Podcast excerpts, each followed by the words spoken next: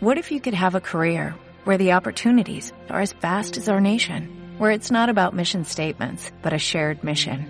At U.S. Customs and Border Protection, we go beyond to protect more than borders, from ship to shore, air to ground, cities to local communities. CBP agents and officers are keeping people safe.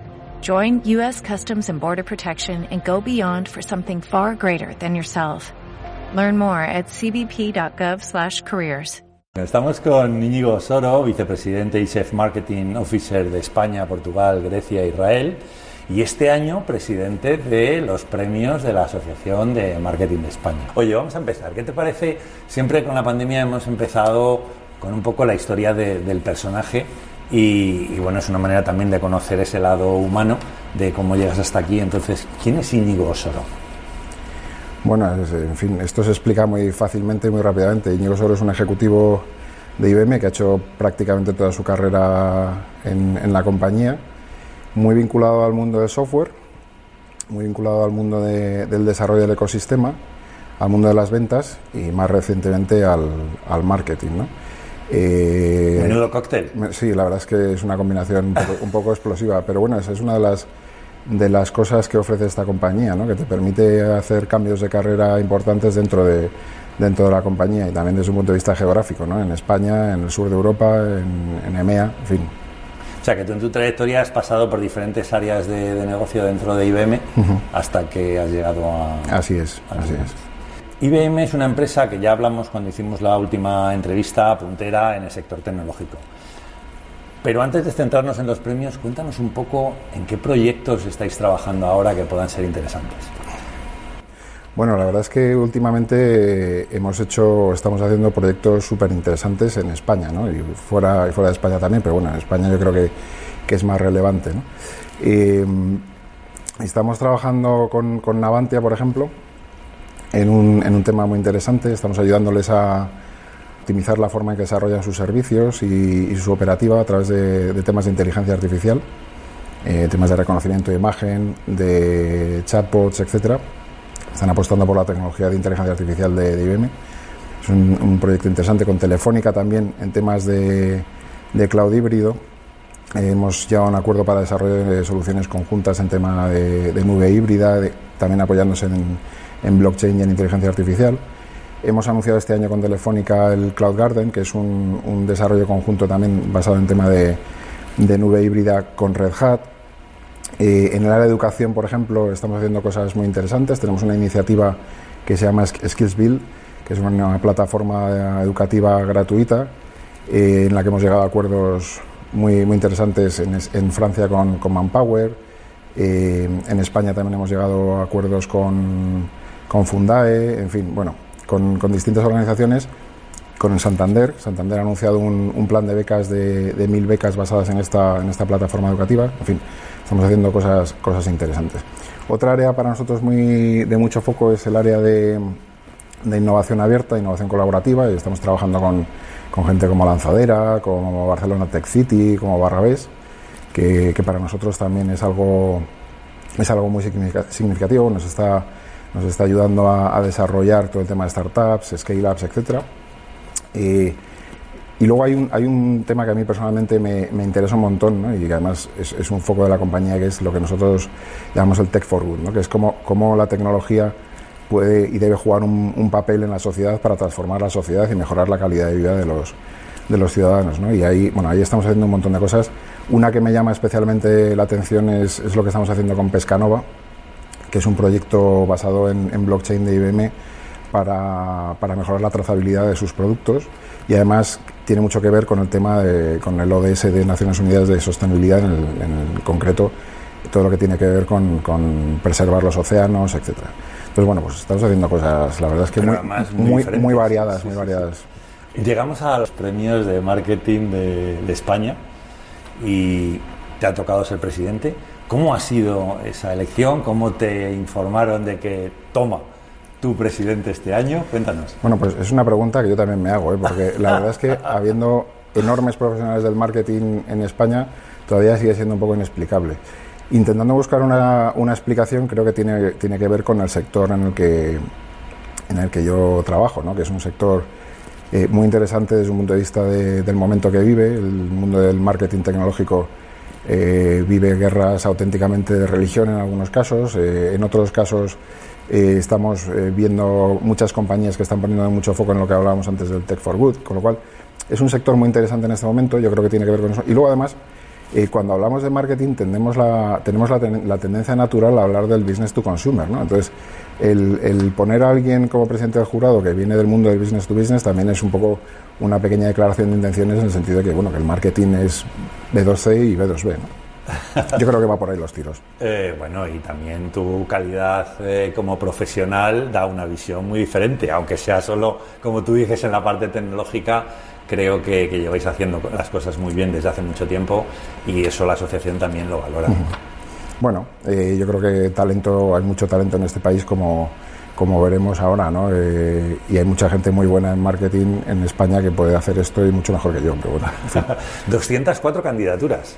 ¿Cómo ha sido ese proceso de selección con las limitaciones que todavía se tienen a la hora de reuniros, organizaros? ¿Cómo, ha sido todo ese proceso? Bueno, yo creo que este número que acabas de citar ya de por sí es un, es un éxito, ¿no? porque esto demuestra que, la gente realmente quiere contar eh, sus historias. ¿no? Entonces, bueno, yo decía al principio en este proceso de los premios que a mí una de las cosas que más me llama la atención de estos premios es, es la, la generosidad de la gente que se dedica, dedica un tiempo a preparar un caso, presentarlo, defenderlo, etcétera, porque bueno, está todo el mundo con una carga de trabajo importante. ¿no? Entonces, poder dedicar un tiempo a esto quiere decir que, realmente, aparte de, la vanidad y, el reconocimiento de recibir un premio, yo creo que también hay un componente de generosidad, de compartir las ideas y las cosas que funcionan. ¿no? Entonces, bueno, pues el proceso ha sido, el proceso ha sido interesante y complicado, porque claro, como decías tú, pues con una limitación para reunirnos, en fin. Pero tengo que decir que, que MKT, que la Asociación de Marketing nos ha, nos ha ayudado un montón y nos ha puesto las cosas súper fáciles, eh, con un componente digital muy, muy importante, como no, puede, no podía ser de otra forma este año. ¿no? Sí, porque tenéis una parte nacional y una parte internacional, que también para reuniros muchas veces, como tú dices, o se hace de manera virtual o es imposible. ¿no? Sí, así es. Eh, es verdad que hemos tenido parte del proceso ha sido digital, parte del proceso ha sido presencial, afortunadamente, porque seguimos siendo seres humanos y, y el contacto el contacto personal es importante y además eh, yo creo que una de las cosas que hemos aprendido de esta pandemia es que lo, remoto y lo digital está muy bien, pero co-creamos mucho más, somos mucho más eh, efectivos y mucho más productivos cuando tenemos a otra persona al lado o enfrente y, nos retroalimentamos las ideas y la creatividad. ¿no? De todas maneras, es que no estamos acostumbrados a negociar a través de una pantalla. Por mucho que, te quieran decir y por muy preparado que estés, porque nos hayamos hinchado a hacer Zoom en meeting o cualquier en videoconferencia, como tú dices, ese contacto, ese lenguaje no verbal de verte, o lo haces en algún momento presencial, o, yo creo que es imposible llegar a, un buen acuerdo. Sí, así es, así es. Bueno, ya estamos, eh, ya estamos en la fase final en la que habéis pasado todos los procesos. ¿Ha sido unánime? O sea, ¿os habéis puesto de acuerdo o ha habido mucho debate? Porque todavía solo sabemos que hay unos finalistas, pero ha sido muy difícil porque hay más finalistas de los que debería haber, ¿no? Bueno, ha sido difícil porque efectivamente había, primero había muchas candidaturas y segundo, el nivel de las candidaturas ha sido francamente, francamente bueno. Yo personalmente he aprendido un, he aprendido un montón. He aprendido un montón de las candidaturas y de los, de los miembros del jurado. Ha sido un proceso difícil.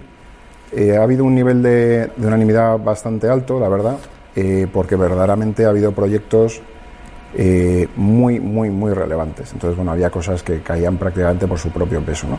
Pero bueno, eh, en un jurado como el que hemos tenido, de, de 13 personas, todos eh, con mucha opinión y todos con puntos de vista realmente diferentes, pues bueno, el nivel de debate ha habido. Pero tengo que decir que nos hemos divertido un montón también. Claro, claro. Y al final habéis llegado a un consenso. Con, sí. Entonces el resultado de ese debate ha sido bueno. Te voy a poner un aprieto y es eh, patrocinio. Cuando hablamos de marketing, el patrocinio es como una es un premio que, que dais eh, este año, pero realmente es eficaz eh, dentro del marketing las empresas que patrocinan un producto, ya sea fútbol, ya sea cualquier deporte, realmente sacan un rendimiento directo en ese producto. Bueno, yo creo que ha sido un acierto incluir la categoría de patrocinio. Eh, y ha sido un acierto porque esto es un, tipo de estrategia de marketing, un tipo de táctica de marketing eh, en el que se puede hacer las cosas muy bien o muy mal. Eh, y, no siempre, y no siempre es una cuestión de, dinero, ¿no? No siempre se trata de ser el que pone más millones encima de la mesa, sino que es una categoría en la que el tener una estrategia a largo plazo de patrocinio eh, marca realmente la diferencia. Este es un, tema.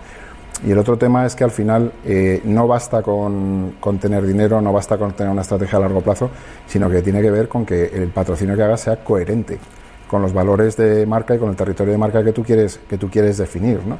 Porque eh, si al final se percibe como que el patrocinio es muy oportunista, como que va a una cosa muy concreta, que no, no, hay forma de asociarla con la marca y que además no es coherente a lo largo del tiempo, eh, pues entonces eh, es, probablemente es contraproducente. ¿no? Pero vamos, hemos tenido, hemos tenido candidaturas muy interesantes en ese sentido de, marcas que verdaderamente no solo llevan apostando por el patrocinio muchos años, sino que además lo hacen con absoluta coherencia con los valores de marca que quieren transmitir. ¿no? Ya han identificado muy bien dónde posicionarse, eh, qué palancas utilizar y qué, temas muy asociados a la marca eh, identificar, porque al final el tema del patrocinio en muchos casos tiene, tiene que ver eh, con personas, con, personajes públicos concretos o con áreas de actividad deportiva o áreas de actividad cultural, etcétera, muy concretos donde el, componente emocional es muy, es muy importante. Entonces tiene que ser algo realmente coherente y que, y que te dé eh, credibilidad, no, no, que te quite credibilidad. Y esto lo hemos visto en, los premios. Sí, quizá la imagen que tenemos muchas veces del patrocinio cuando estamos dentro de, multinacionales es que muchas veces no se hace ese análisis, sino que eh, dependiendo de lo que te gusta a la persona que puede decir en un momento dado, elige hacer una inversión muy potente en cualquier estilo de deporte o de patrocinio. ¿no? Entonces, claro, dices, bueno, eh, hay una rentabilidad y tú dices, claro, si se hace un análisis correcto, se hace una investigación correcta y se elige el perfil correcto, evidentemente, eh, desde el punto de vista de marketing es inamovible el resultado. Pero quizá estamos poco acostumbrados, o, en, los inicios del patrocinio, eh, se hacía de una manera quizá más por emoción, como tú dices, que por coherencia. Sí, bueno, es que el patrocinio es un área muy dada al interés particular de, los decisores sobre el patrocinio, pero verdaderamente por eso, por eso se ha incluido en esta, en esta categoría los premios, ¿no? porque estos premios que, que, buscan premiar estrategias y no campañas concretas, pues al final eh, el patrocinio es un tema que puede ser algo muy táctico, muy táctico, muy táctico, muy oportunista o puede ser realmente algo absolutamente encajado dentro de la estrategia de marketing, que es lo que está pasando, que realmente juega cada vez un papel más importante dentro de, dentro de la estrategia y, y como tal tiene que ser muy coherente con el resto de, de la estrategia de marketing. Viendo cómo está la situación, el COVID, la pandemia, esta crisis que estamos viviendo, ¿el marketing es algo que tú consideras importante ahora mismo, ya que de lo primero que se suele reducir siempre es de las inversiones a la hora de apostar por los proyectos y la comunicación. ¿Crees que es importante en estos momentos o es más eh, un complemento que se tiene ahora mismo un poco encapsulado esperando a salir un poco de esta situación? Bueno, yo creo que esta, esta pandemia no ha sido una crisis al uso. En, las crisis tradicionales, en todas las clases de econometría se, mide, ¿no? se ve la, curva de crisis económica respecto a inversión en publicidad y es bastante, bastante medible, es bastante lineal. En este caso se, ha producido algo realmente diferente y es que el, el, customer journey de los clientes ha variado significativamente. los patrones de comportamiento de los clientes han cambiado prácticamente en todas las industrias. No se trata simplemente de una reducción del PIB o de... Se trata de que realmente las industrias, los sectores industriales han cambiado. Entonces, ser capaces de definir muy bien cuál es el customer journey saliente de esta, de esta pandemia en cada una de las industrias, en productos de consumo, en transportes, en turismo, en, prácticamente en farma, en prácticamente en todo, es, es, fundamental y por tanto ahí el marketing juega y está jugando un papel muy significativo. Además, los clientes se han vuelto mucho más digitales. Y esto afecta no solo al mundo del B2C, también afecta al mundo del B2B. Los clientes son más, los decisores son más digitales. Eh, por lo tanto, ha habido que adaptar las estrategias todavía más al mundo digital. Y el marketing digital todavía más ha cobrado una importancia cada vez mayor. Esto tiene como daño colateral eh, la fatiga digital. Y es que ahora nos encontramos con que, con que muchos clientes están saturados ya de eventos digitales, de actividades digitales, de campañas digitales, etcétera. Entonces, eh, bueno, hay que buscar un, balance equilibrado, valga la redundancia. ¿no? Digamos que hemos entrado en la parte digital a lo bestia. ¿no? Sí, sí, sí, totalmente, Oye, ¿cómo describirías el estilo de marketing que hacéis en IBM? Bueno, nosotros tenemos un, como decía, un marketing muy business to business. Hace años que abandonamos el mundo de business to consumer. Hay un, punto central dentro de nuestro marketing que es la marca. Eh, si ves el ranking de, marcas globales más valiosas de Interbrand, que se publica todos los años, y es la, marca business to business número uno en ese ranking. Hay otras marcas eh, por, delante de IBM que están todas en el mundo business to consumer. Entonces, para nosotros el valor de la marca es tremendamente importante en un, negocio que es eh, business to business. Nuestro marketing es un marketing que pone mucho foco en, en todo lo que tiene que ver con, con, la experiencia, el marketing experiencial.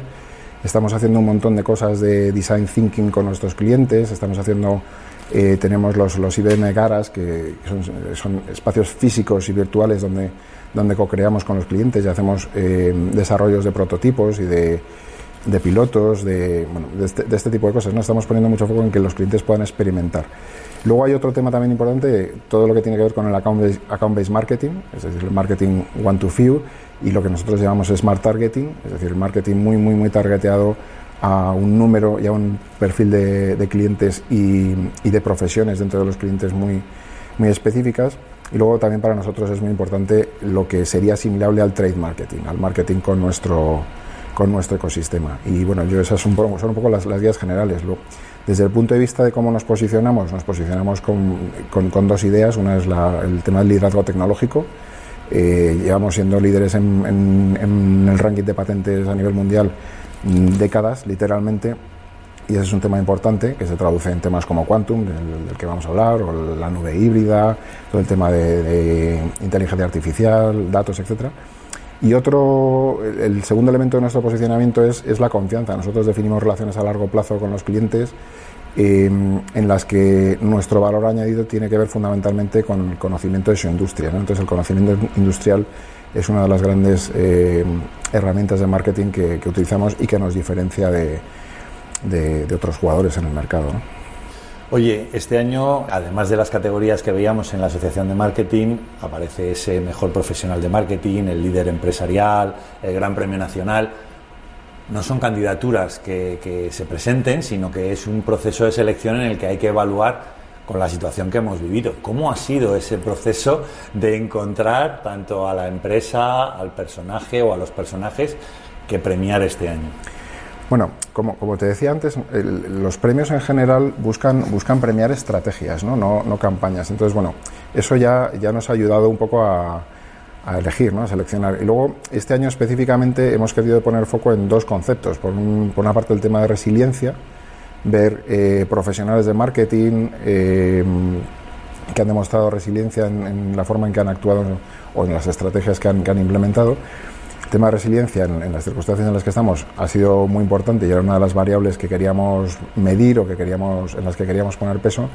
Y otra, el tema de responsabilidad, el impacto que las estrategias, el, impact, el impacto que la marca, el impacto que el profesional de marketing ha tenido desde un punto de vista de responsabilidad respecto a la sociedad. ¿no? Lo que hablábamos antes del, del, Tech for Good, pues podríamos hablar del Marketing for Good también.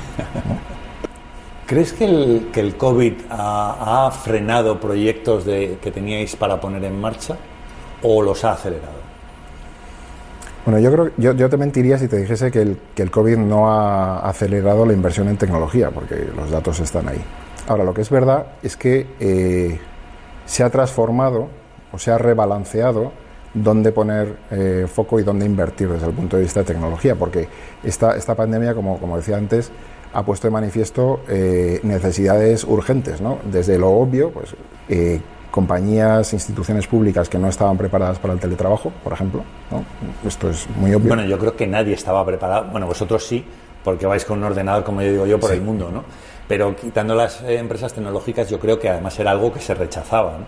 Sí, pero no solo, no solo, fíjate, no solamente es el, ir con el, con el, portátil por el mundo, ¿no? Como decías tú, que, que también, y tener las aplicaciones listas para y para conectarte y la capacidad en el, en el back office para que no, no explote cuando, cuando mil o dos mil o diez mil empleados se conectan desde casa, ¿no?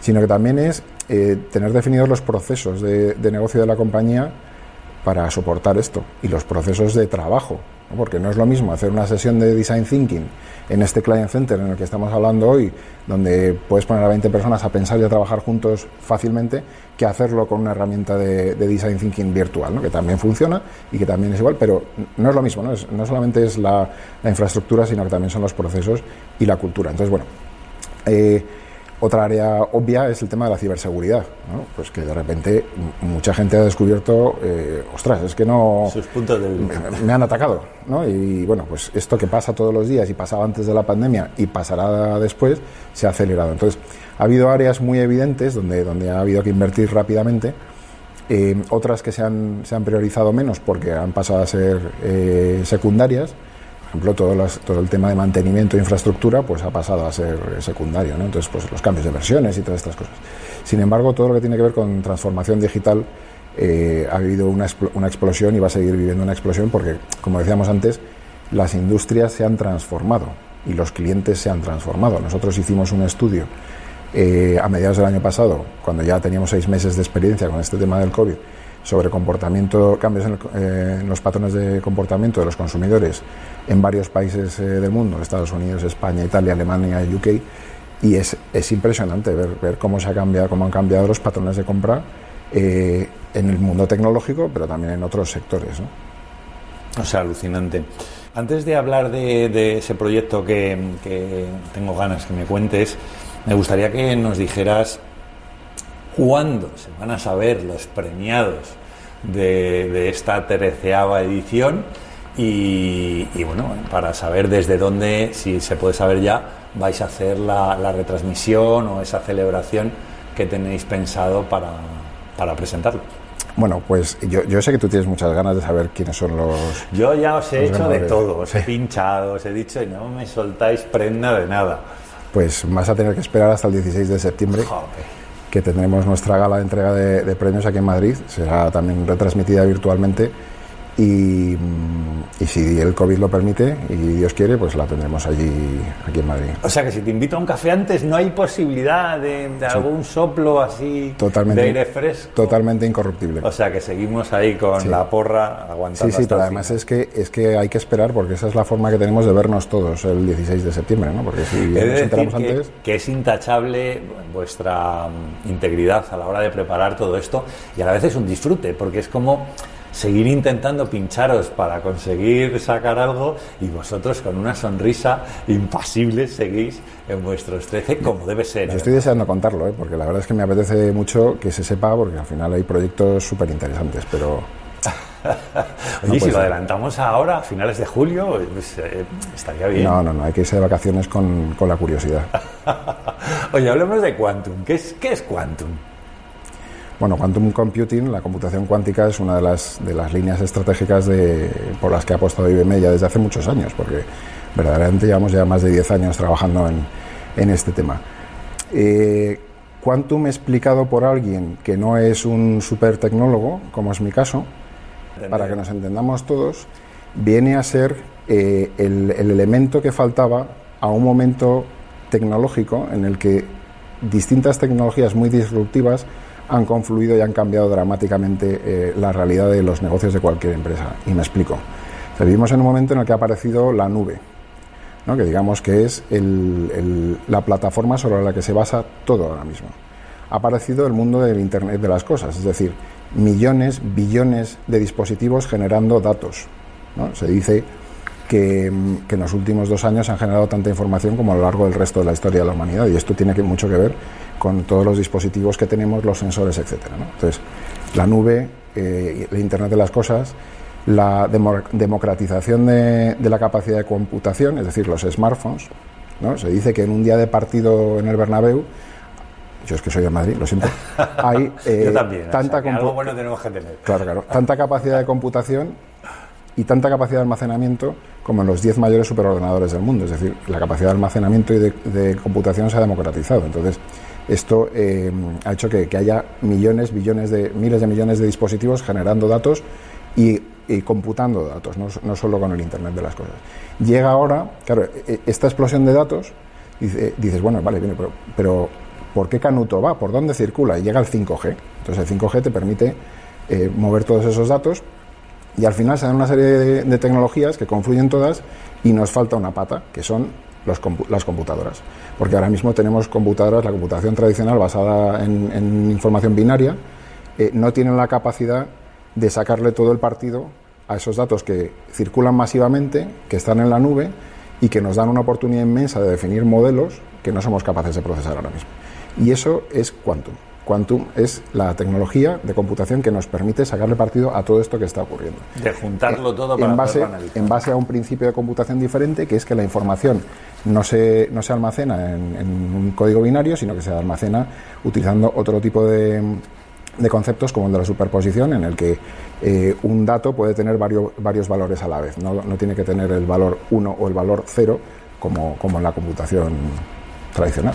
Entonces esto nos va a permitir pues desde definir modelos meteorológicos realmente eh, eficaces, eh, en espacios eh, geográficos muy reducidos y en momentos de tiempo muy concreto, a mm, transformar radicalmente todo el tema de investigación química o de física de partículas, a perfeccionar los modelos de, de gestión de riesgos financieros e incluso a transformar el marketing, porque el quantum nos va a permitir eh, analizar con más precisión. Analizar todo esto de lo que se habla ahora mismo tanto en el marketing, que es la personalización, que hablamos de la individualización, el quantum nos va, quantum, la computación cuántica nos va a permitir definir modelos eh, realmente individuales para Vicente o para Íñigo, que con una precisión absoluta nos permitan definir qué tenemos que ofrecer, cómo ofrecerlo, cuándo ofrecerlo y a través de quién ofrecerlo. ¿Y esto no te da miedo? Quiero decir, igual que hablamos de la realidad virtual, eh, al final el tener un conocimiento externo tan profundo sobre el individuo mm, llega un momento en el que se convierte en un control del individuo. ¿no? Bueno, es que esto también es parte del Tech for Good, ¿no? que es la ética de, en la utilización de la tecnología. Entonces, al final, los datos eh, son. Nosotros hablamos de los datos como la nueva materia prima, ¿no? como, el nuevo, como el nuevo petróleo.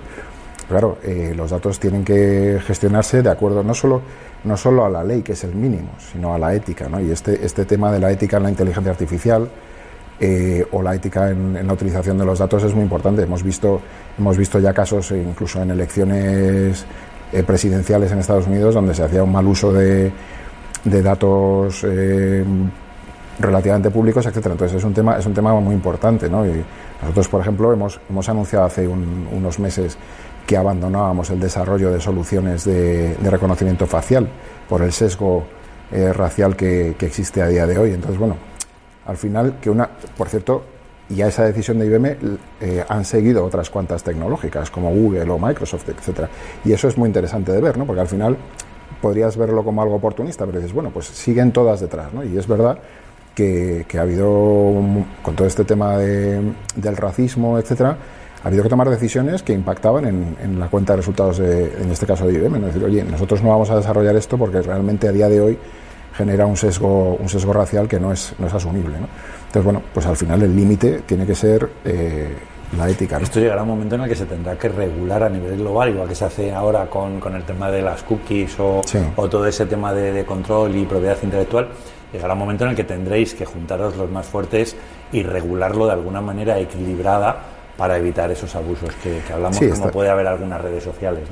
Está, está, la dimensión de los fabricantes de tecnología, pero también está la dimensión de los, de los estados ¿no? y de las de la Unión Europea, de las asociaciones. Sí, que juntaros entre todos. Al, final que al, final igual que la Asociación de Marketing hace un, un, documento de ética sobre el marketing para que la gente tenga, pues la, la tecnología tendrá que buscar ese, ese principio de equilibrio para que no se sobrepasen ciertos límites. Y luego también está la dimensión individual, ¿no?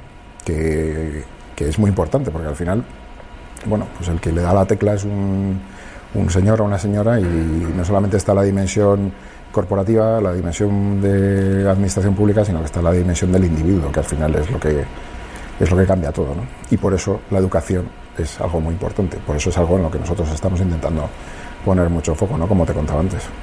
Íñigo, muchísimas gracias. La verdad es que ha sido un placer charlar contigo. Siempre es un placer. Tomando un café, tomándonos un vino, una cerveza, cualquier cosa, es, agradable charlar. Y, nada, eh, estoy ansioso de llegar al 16 de septiembre para volvernos a ver y sobre todo para descubrir a los premiados de STEM. Yo también. Nos vemos el 16 de septiembre y así ya se me quitará esta, este mal sentimiento que tengo de no poder contártelo. Hasta pronto. Gracias.